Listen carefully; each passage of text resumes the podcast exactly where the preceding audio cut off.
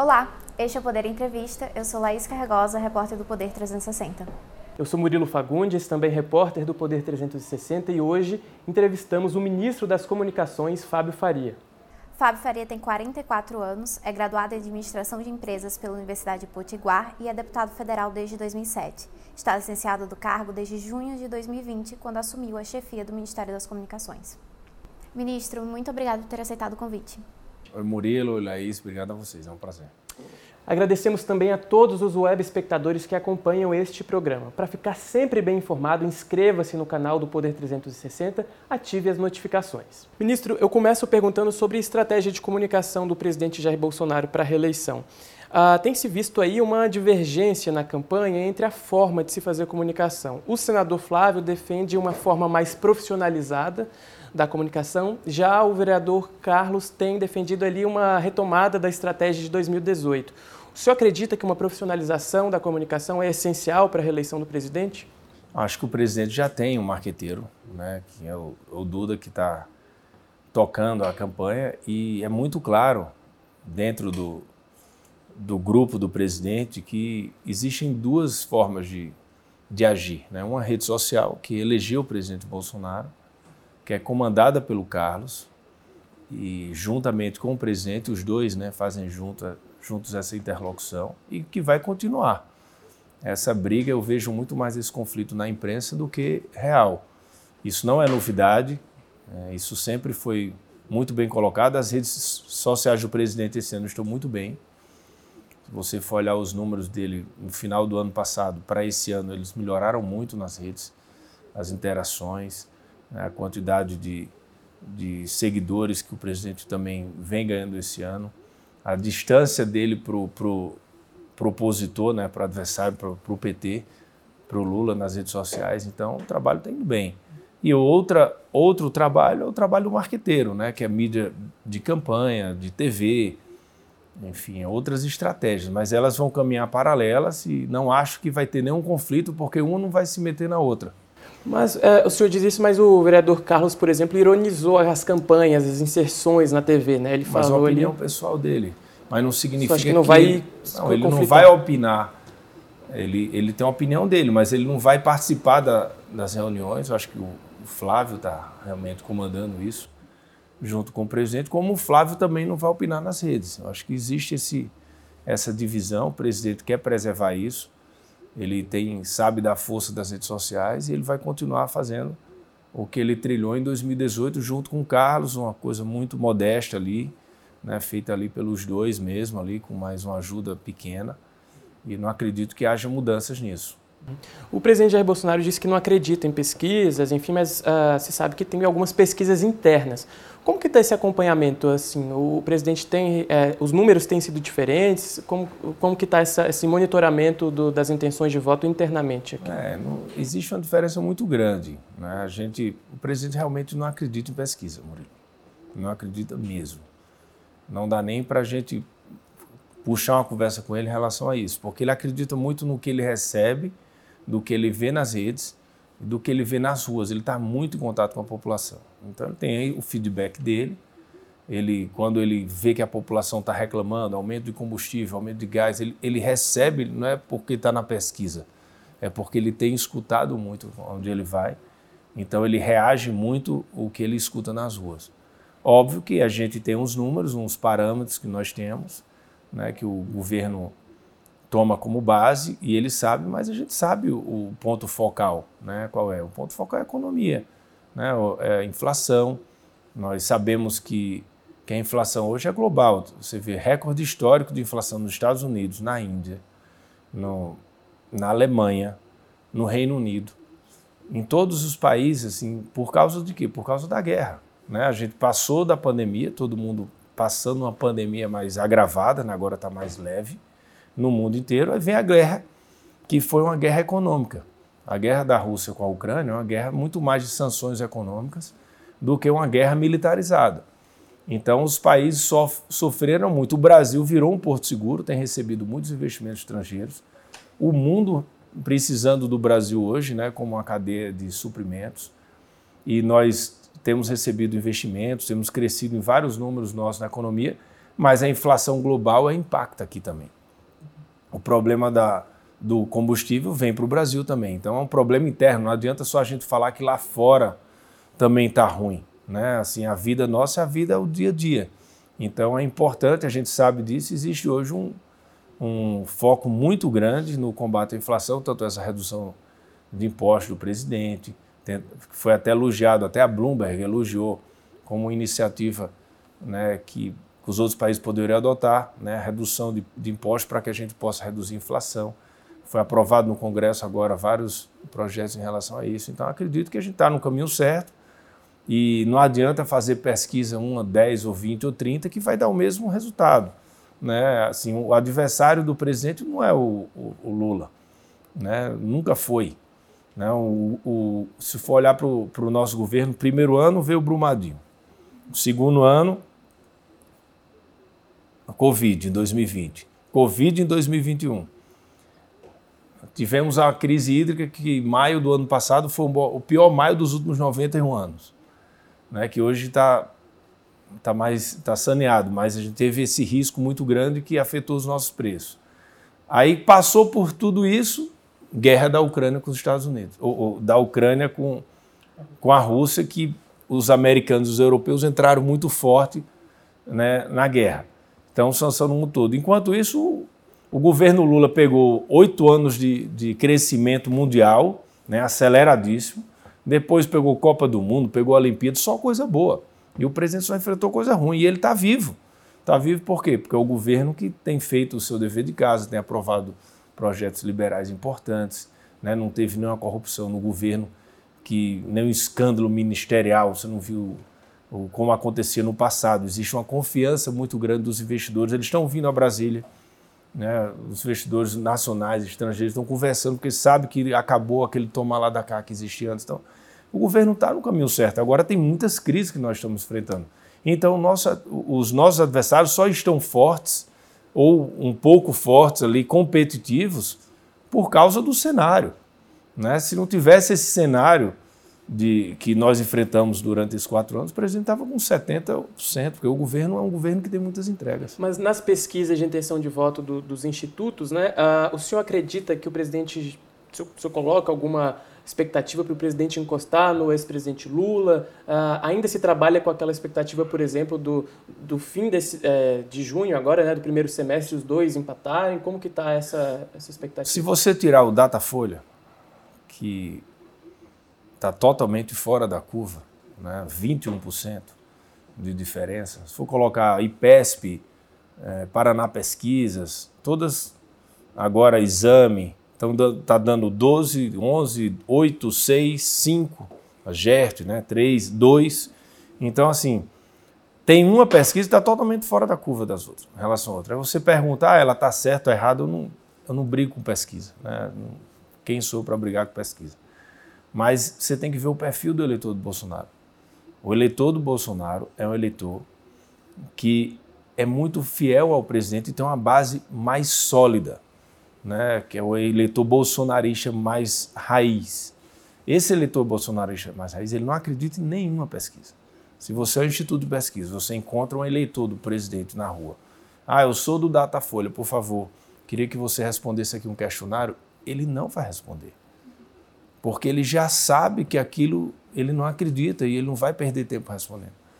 Então, e é uma pesquisa que faz no fluxo de pessoas, né, onde, onde tem não é na casa. Então, é, é, é o modelo do Instituto, não, não, não, brigo com pesquisa. Eu só digo que eu acho estranho, um está totalmente diferente de todos os outros. E quando você vê, passando por todo esse, esse cenário né, global que impacta o Brasil, o presidente está ali a 5, a 6, a 8 pontos, antes de mostrar tudo o que ele fez durante o governo, no período eleitoral, que hoje ele só sofre pancada. Vamos, vamos combinar que 90% da mídia é contra o presidente. Vai chegar na época da campanha que o PT também vai sofrer pancada. O PT vai ser relembrado tudo que aconteceu com o PT.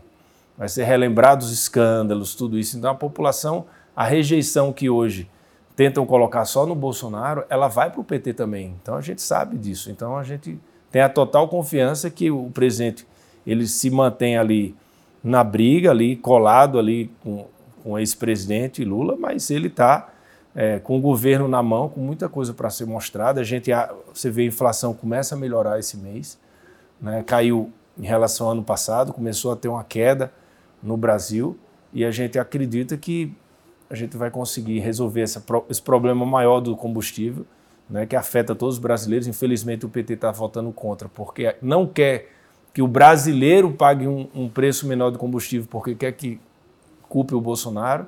Acho que a gente vai atravessar esse momento e o presidente é favorito para ganhar as eleições. Até julho o senhor não, não acredita que os dois empatem? Ainda é cedo. Não, eu não, eu não vejo. Eu acho que a campanha começa em agosto, né, dia 15 de agosto. Sim. É, quem a classe política se precipita muito, mas a população ela está querendo saber do seu dia a dia hoje.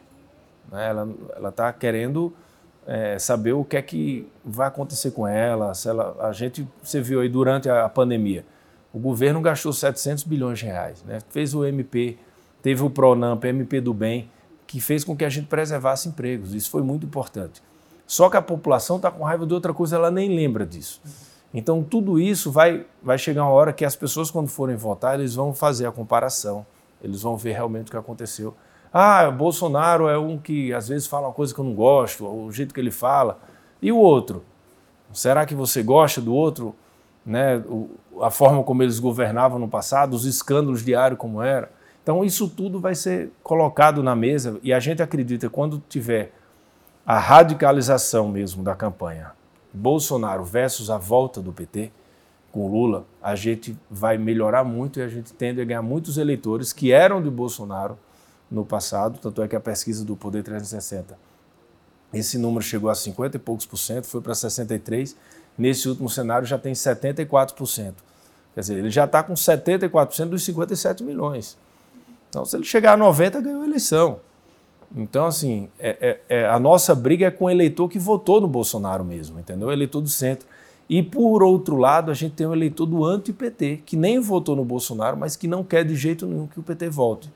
Então, tudo isso, nesse momento, está um cenário conturbado ainda, mas eu acredito que vai chegar a hora que, que esse eleitor ele vai votar no, no presidente, porque ele sabe que o governo sofreu muitas coisas né, de fora, como o Covid, como uma guerra, mas que o governo se manteve reto né, diante dos seus objetivos. Só para fechar essa parte, entregar para a minha colega, desses grupos em que o presidente tem maior rejeição, mulheres, jovens, mais pobres, qual que o senhor acha que é o mais estratégico, o presidente deveria focar mais e, e que você teria mais facilidade de virar esses votos?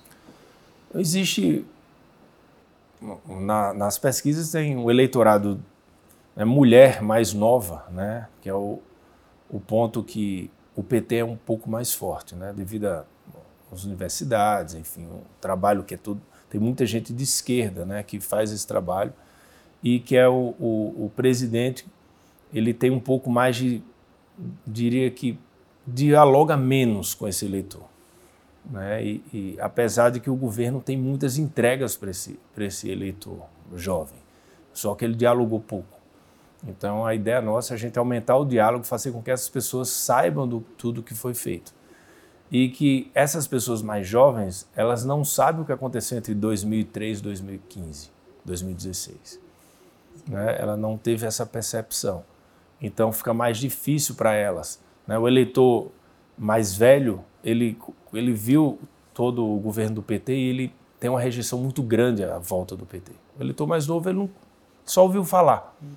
Então, isso a gente tem que fazer um trabalho, marqueteiro também, fazer com que essas pessoas saibam o que foi feito no governo do PT para elas, o que foi feito no governo Bolsonaro para elas, o que aconteceu durante todo esse período para que elas possam refletir no seu voto. Isso é um trabalho que ainda precisa ser feito, que realmente falta chegar essa mensagem. Esse, esse eleitor está desconectado um pouco do, com, a, com o governo. Sim. Ministro, é, o senhor Atualmente existem divergências entre a ala econômica e a ala política. O senhor avalia que a resistência do ministro da Economia, Paulo Guedes, em aprovar medidas mais populistas tem dificultado a aprovação do governo? O presidente ele é contra medidas populistas. Né? Na época do quando foi o auxílio, muita gente defendeu a 600 reais e ele que fixou em 400. depois que ele ouviu o mercado, que ele ouviu várias pessoas falando, não, presidente, 400 é um número justo. Não é um número populista para ganhar eleição. Sei lá, 600, 800 mil seria, vou fazer um número para ganhar eleição. Eu acredito que se Lula fosse o presidente, ele ia fazer mil reais. Não tenho dúvida, é a minha opinião. Por quê? Ele não estava preocupando se o dólar ia para 10, para 12, se a inflação ia aumentar, não. Ele ia pegar o, o, o eleitor, né, que sempre foi um eleitor mais à esquerda, mais para o PT, e o presidente foi contra isso. Né? Ele, ele colocou o número dentro do, do que estava sendo beneficiado, é, é, dentro do que achava que era mais ponderado, né? um número que factível para o mercado. Outro ponto agora recente foi a gente viu o aumento dos combustíveis. Muita gente defendeu o subsídio. Paulo Guedes foi contra e o presidente foi contra. Né? O, a, existe uma revolta muito grande no governo, e minha, por exemplo. A Petrobras passar 44 bilhões para a União. Né? E o lucro que está sendo feito. Se a Petrobras passa 44 bilhões para a União e estamos vivendo em guerra, pode ver que todos os países estão fazendo. Nos Estados Unidos, eles estão agora explorando terras que, que eram terras de preservação ambiental para fazer o, o, plantação, enfim, para o agronegócio. A, a Alemanha volta a construir plantas de, de carvão. No Brasil, a gente continua preservado. Todos os países estão dando sentido. Por que a gente não pega uma parte desses 44 bilhões? Sei lá, 15 bilhões para que a gente possa subsidiar um pouco o preço do diesel para os caminhoneiros, que fazem todo, toda a cadeia né, alimentar e a cadeia de, enfim, de vários setores né, no Brasil acontecer. Então, assim, isso a classe política é a favor, o apoio político tem, e o Congresso, e o Congresso, e o mercado também aceitava. Não pegar os 44 inteiros, mas pega uma parte. E outra coisa, o lucro da Petrobras é um lucro muito exorbitante, Laís, para o ano de eleição, ou para o ano de guerra. Estamos em guerra. Né? Na, na, tem dizendo lá que, que qual o fim social que tem, o benefício social que a Petrobras está dando para a população. Né? Assim, a gente, não, o presidente é contra interferir, não vai interferir. A Dilma interferiu no preço da Petrobras e foi, foi impeachmentada pouco depois. O presidente não vai fazer isso. Mas a revolta que tem hoje no Congresso, do presidente Arthur Lira, de vários deputados, gente que é a favor ou contra o governo, é assim um lucro exorbitante no ano que está todo mundo tendo dificuldade. É um ano de guerra. Então, isso aí realmente a gente vai ter que encontrar uma saída. Não sei se, se a solução total vai ser na PEC que foi aprovada, que deve ser sancionada na, no começo da semana que vem, ou se terão outras medidas, mas isso existe. Nada que fuja do ponderado, nada que fuja do bom senso. Nada que seja populista. O senhor defende mudar a política de paridade internacional da Petrobras? Ah, isso aí vai ter, se puder acontecer, isso vai ter que passar pelo Congresso. Outra, isso é um, é um assunto que não é da minha pasta. Não sou ministro do Meio Ambiente, ou do ministro de Minas e Energia, o ministro Sachida. É, o ministro de Economia também que tem que falar sobre isso. Eu não gosto de entrar em temas que não são pertinentes à minha área, mas eu acho que existe um sentimento geral de todos os ministros e de todos que apoiam o governo, que não apoiam o governo, que esses lucros, que esse lucro da Petrobras, no ano de, como eu disse, no ano de guerra, poderia ser uma parte disso e para ajudar aí esses, esses aumentos exorbitantes, principalmente no diesel, que afeta os caminhoneiros. Enfim, mas eu não, mas, ministro... A forma, eu não quero aqui tratar a forma, porque isso foge do meu escopo. Eu só vou ajudar a comunicar quando eles tomarem a decisão. Isso aqui é mais uma, uma, aqui um, uma opinião pessoal do que como ministro, entendeu? Mas o senhor falou em revolta, só para entender, a revolta então não é com quando as propostas como a de subsídio empacam, é, é a revolta com a Petrobras com é, mas esse, esse, lucro, é isso? É, essa, ela perguntou sobre a, em relação à classe, o apoio Político, político e, o econômico. Uhum. O econômico foi contra o subsídio. Sim. Então a... a política foi a favor. Eu fui a favor. Então quando porque assim eu acredito que de... esses 44 bilhões que a União recebe, se 15 bilhões fosse para subsidiar, eu não achar, eu não acho. Tudo eu acho que tem que ter o bom senso. Eu não acho que isso fugiria do bom senso. Isso é bom senso pegar aqui 30% do que a União recebeu no ano de, de guerra para ser convertido ali em benefício ao, ao diesel, aos caminhoneiros, enfim, ou algo nesse sentido. Outro ponto que a gente falou foi em relação ao lucro exorbitante. Isso é uma revolta geral da economia, da classe política, do, dos apoiadores políticos do governo, dos militares, de todos. Isso é unanimidade. A revolta com a Petrobras é unânime. Realmente não existe isso. Não tem por que ficar quebrando recordes de lucro no ano de guerra. Entendeu? Assim, pode até acontecer, mas vamos ver o que é que, qual é a parte social da empresa. Né? Assim, a Petrobras pertence só aos funcionários da Petrobras, só ao seu conselho, aos diretores, ou pertence também ao povo? Né? Assim, quem é o maior acionista da Petrobras? Então, assim, a gente tem que olhar para o Brasil nesse momento. Acho que todo mundo tem que olhar para o Brasil. Né? O, não, não, acho que a gente possa, possa ser diferente do mundo inteiro. O mundo inteiro está tomando atitudes que vão diminuir o impacto da guerra, o impacto econômico. Nos Mas seus por que, que essas propostas têm travado tanto? Por exemplo, não só de subsídio, como a, a, do decreto de calamidade fiscal e outras. Né? A ala política vem com uma proposta e, é e, barra no, no, Não, eu digo aqui mesmo, no Planalto. É, e barra na, na, equipe econômica, que diz que não, ainda não é o momento, não, mas é uma proposta... Essa PEC teve apoio da economia, né? A da, da calamidade fiscal. Não, é essa do, do, do, do ICMS, ah, do 17%. Teve apoio. Então, sabe? essa sim, mas, por exemplo, outras que a ala política defende uma coisa mais agressiva para. Mas tem muito projeto que sai só na imprensa. Entendeu? Muitas vezes eu recebo, eu fiz, olha, eu nunca ouvi falar isso no governo. Então tem muita notícia que sai que não é da ala política, é uma coisa que, de repente, é um parlamentar ou alguém ligado a, que tem uma opinião que fala como se fosse da ala política do governo. Não é. Então existe hoje uma tentativa muito grande de sintonia da ala política com a econômica, do convencimento mútuo ali. Ou a economia convencer a política, ou a política convencer a economia. Então não existe tant, tanta queda de braço como sai na imprensa, não. Ministro, é, o senhor mencionou a questão da inflação esse ano. O senhor avalia que Guedes demorou a agir para poder é, combater os impactos da inflação e do baixo crescimento econômico sobre os mais pobres? Então, não, eu não queria entrar nesse detalhe, eu não quero julgar. Acho que o ministro Guedes ele tem feito o máximo que ele pode para né, ajudar o, o Brasil. A gente tem, quando eu converso lá fora com os investidores, eu fui para 18 países por causa do 5G, a gente recebe elogio, elogios de todas as partes, devido ao que o governo fez em relação à política econômica, à liberdade econômica, a MP, nós aprovamos Banco Central Independente, a reforma da Previdência no começo do ano, a Eletrobras agora, o leilão do 5G. Foram tantas vitórias que a gente não pode ficar pegando em alguns pontos. Né? Ele tem uma, uma política liberal né, que, que vem dele, é da, da, do DNA do ministro Paulo Guedes, e foi esse DNA que ganhou a eleição, foi essa política de eleição. Só que veio, veio uma pandemia no meio deles, do, no meio do mandato. E depois veio uma guerra. Então, no, na pandemia, o que é que ele fez? Ele pegou os 720 bilhões e ele investiu, e foi um acerto. Né? O Auxílio Brasil, tudo que foi feito durante a pandemia. Não é um, um, o, que um, o que um economista que tem no seu DNA liberal faria. Mas ele agiu de acordo com o que tinha que ser feito na guerra. Agora tem essa. Ou na guerra não, na pandemia, agora tem a guerra. Então, quais ações nós iremos tomar? Qualquer ação do Guedes é uma ação que não fuja do bom senso.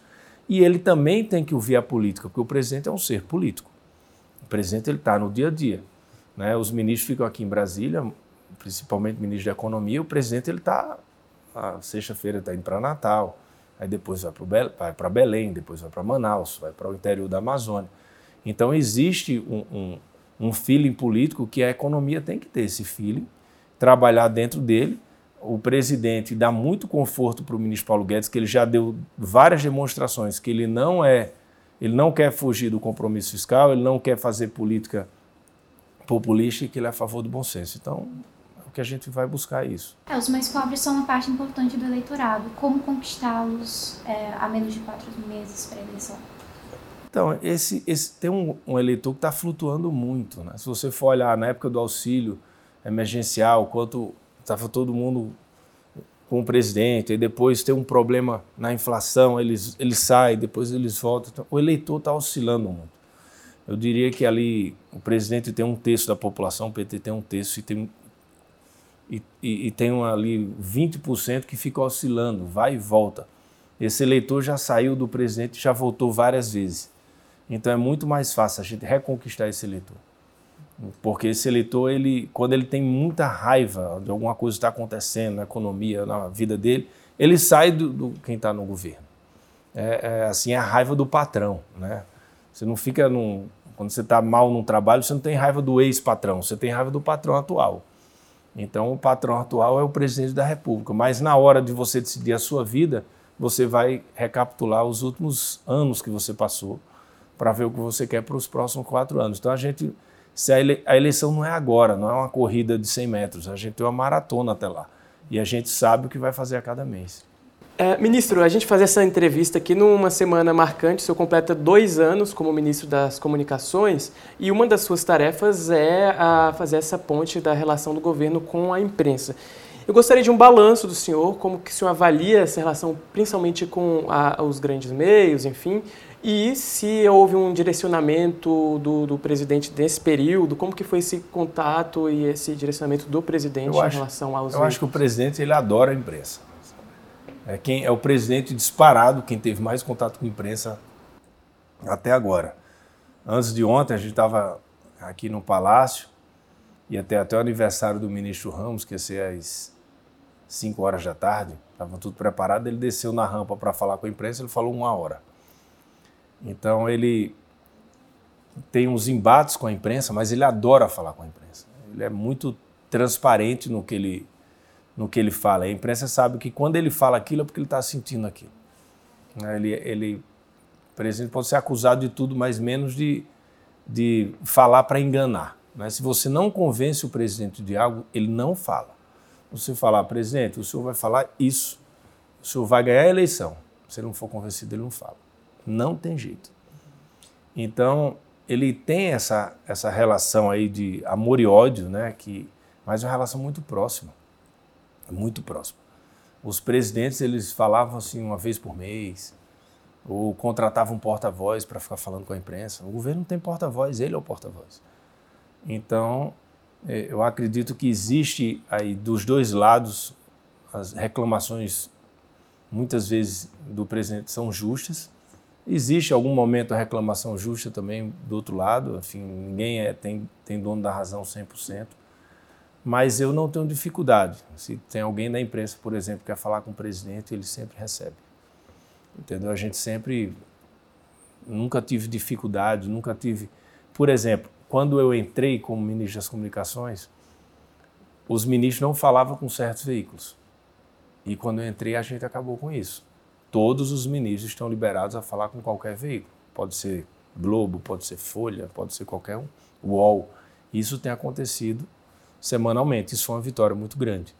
Então, eu acho que é muito importante que os ministros falem nos veículos que são oposição ao governo. Porque naqueles veículos saem só matéria negativa. Se tem um ministro falando, a gente vai conseguir colocar uma matéria ou positiva ou uma matéria neutra naquele veículo. Então, por isso a minha defesa, que hoje isso é consolidado entre os ministros e, e o presidente também concorda com isso.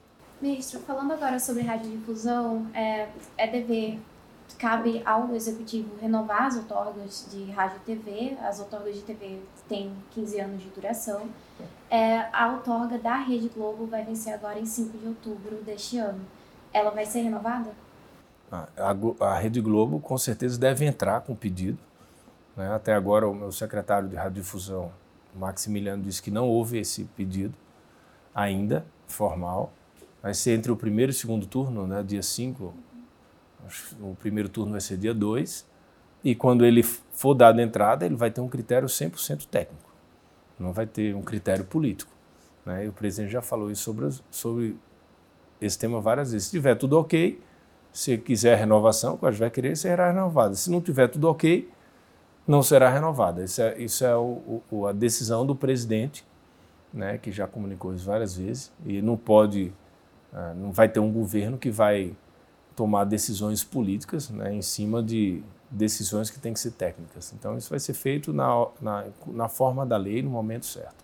Depende também do Congresso analisar o ato do Executivo. O senhor enxerga alguma dificuldade da Rede Globo lá? Eu não, posso falar pelo Congresso. Aí tem que perguntar para os líderes do Congresso, para o presidente Arthur Lira.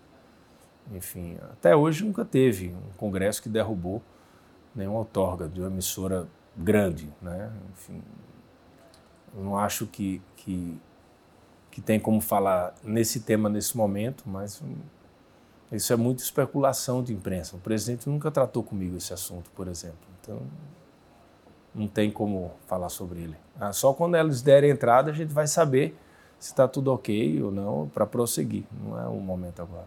Ministro, eu queria também fazer uma última pergunta sobre o Elon Musk. O senhor falou ontem na Câmara dos Deputados sobre a visita dele ao Brasil e o senhor disse que é, ele faria o um monitoramento da Amazônia gratuitamente.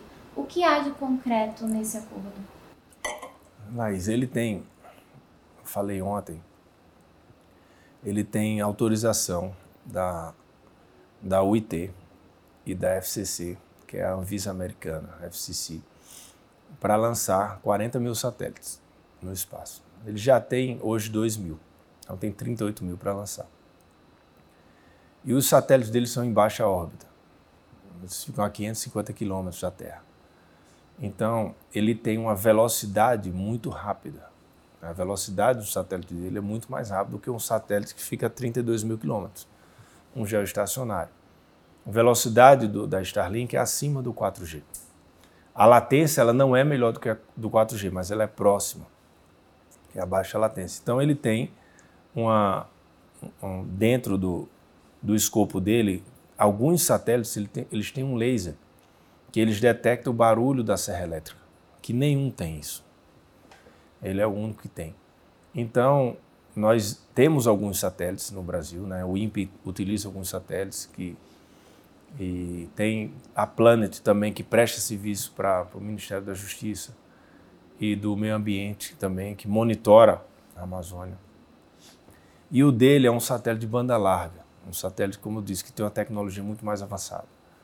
E isso vai fazer com que a gente tenha muito mais informações que são complementares, que o governo brasileiro possa ter acesso às informações, que essas informações não é que o governo está dando a soberania para o Elon Musk, muito pelo contrário. Essas informações ele já tem. Então, ele, o que é que falta para isso acontecer? Ele, ele precisa instalar o gateway na Amazônia, que é a porta de entrada. Quando ele deve instalar ali, a, a Starlink deve instalar três gateways para cobrir a Amazônia inteira. Acredito que nesses próximos meses, quando tiver isso, eles já vão estar liberados para conversar, para fechar o acordo com o governo brasileiro. Aí o governo brasileiro vai ter acesso aos satélites, aos dados satelitais, e, e vai passar para o Ministério do Meio Ambiente, o Ministério da Justiça, que nós temos no governo hoje as, umas ações que, que estão sendo adotadas que são muito corretas pelo ministro do Meio Ambiente. Primeiro é o trabalho de fiscalização que a gente tem, né? fiscalizar o, o, queimadas, fiscalizar desmatamento, e o que é que a gente precisa? Precisa de, de gente. Né? Falta muita, falta recurso humano, que a Amazônia é muito grande. Só que a tecnologia do 5G ela vai trazer muito mais recursos para isso. É como eu disse lá na Câmara dos Deputados. Hoje você para subir um drone, um, precisa de um operador de drone para subir um drone. Com o 5G, um operador de drone pode subir 100 drones, 200 drones, porque eles se comunicam entre si. Eles são autônomos, eles são inteligentes. Então, o 5G vai trazer opções para que o governo possa ter uma cobertura muito maior da área. Né? Imaginou que tem um laser, de, o laser detecta um desmatamento ilegal. Né? E, e, o drone vai ver que aquele desmatamento não é legal, é ilegal. Aí a Polícia Federal acionada vai fazer a operação e os drones conectados autônomos também vão juntos. Então nós teremos num futuro muito próximo operações policiais na Amazônia com drones também. Né? Vai ser via terrestre e via aérea. Então, assim, e ele pode ajudar muito nisso. E outra coisa também que a gente quer fazer, que é o fazendeiro da Amazônia. Né? Se você tem uma terra lá, você tem ali dois hectares de terra, você planta, e o governo sabe que você está preservando, você pode se inscrever para ser um, um fazendeiro legal, um fazendeiro da Amazônia e você receber pela preservação que você fez nos últimos 12 meses. Então a gente vai fazer com que várias pessoas que moram na Amazônia possam se tornar fazendeiros legais, fazendeiros verdes, para que eles possam também ganhar benefícios. Então, a cultura nossa hoje é só de punibilidade, é punir né, e prender quem é ilegal e quem faz desmatamento ilegal, quem provoca queimadas, enfim. A gente vai ter também o outro lado, de quem quer preservar e vai ganhar por isso. Então, isso, isso aí vai ser uma vitória muito grande. A gente vai usar muitos satélites, porque a gente vai ter que mapear todo mundo que está também querendo fazer esse trabalho de ajudar a Amazônia. Mas a Starlink não vai cobrar por isso? Não, o acordo que a gente está conversando com eles, que foi conversado, é para eles ceder as imagens dos satélites para o governo brasileiro. O que né? ele ganha com isso, ministro? Ele ganha que ele está mostrando para o mundo que ele foi o primeiro grande empresário do mundo que está ajudando a Amazônia, enquanto todos só fizeram criticar. Foi isso que eu cheguei. Eu, eu, a minha conversa com ele foi exatamente essa. Vou falar o que é que você vai ganhar com isso. Você vai ganhar com isso que hoje todos os chefes de Estado, todos os presidentes, todos os empresários, todos os artistas, até agora, só fizeram falar mal da Amazônia. Aí eu disse a ele: Nobody put the money where their mouth is so far. Ninguém colocou o dinheiro onde, a, onde eles estão falando. Você vai ser o primeiro. Isso vai ser uma win-win partnership. Vai ser bom para o Brasil vai ser bom para você. Porque você vai abrir a fila de empresários que estão investindo na Amazônia, estão colocando os seus satélites à disposição da Amazônia. E a gente precisa do primeiro. Depois que tiver o primeiro, outros virão. E ele topou. Ele enxergou isso. Ele já, ele já tem investimento em, né, em carros elétricos, que tem a ver com preservação do meio ambiente. E para ele, né, se ele já tem os satélites lá em cima, se os investimentos já irão ocorrer, e se ele pode fazer um, uma divisão né, com o governo brasileiro, então, para mostrar para o mundo que está ajudando, é um ganho muito grande para ele de imagem. O ganho para o Elon Musk, nesse caso, é imagem. É imagem global. A Amazônia é o pulmão do mundo. Então, assim, as pessoas, até os deputados do PT, ficaram sem entender o que, é que ele queria em troca.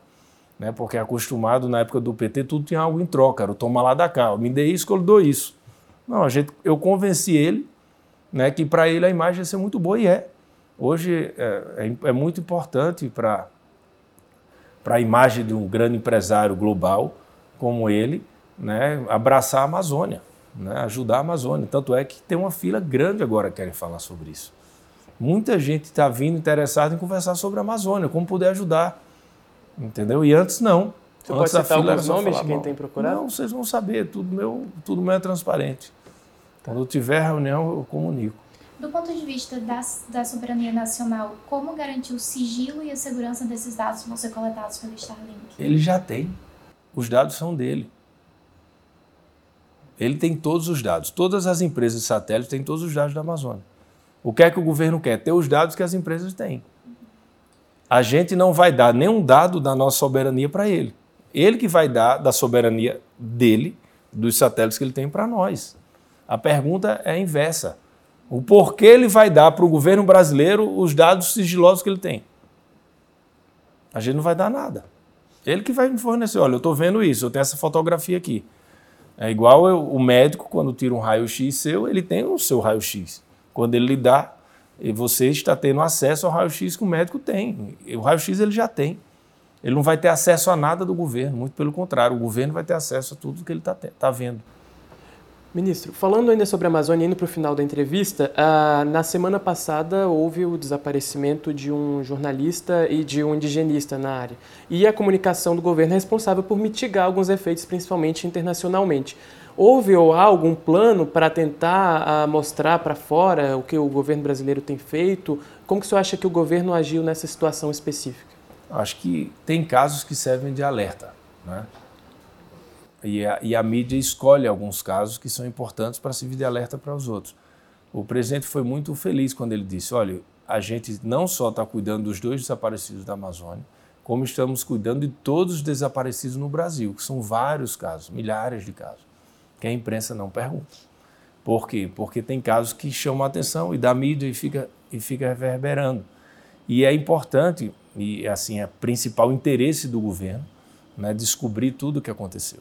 É, fontes já dizem que foi, né, que é uma área ali na fronteira ali do Peru que tem um tráfico de, de drogas muito forte, principalmente um traficante peruano. Dizem que eu não quero me antecipar aos fatos, eu estou falando pelo que eu estou vendo na imprensa, né, que ali tem, tem duas pessoas que provavelmente estão muito ligadas ao crime, que a polícia já, já prendeu os dois ali, já teve uma, uma oitiva com cada um e está muito perto de achar o, o resultado. Né? Acredito que, que a, a, Força Nacional está lá, né? todo, todo o escopo né, que foi designado pelo presidente está lá e o mundo quer saber o que é que houve.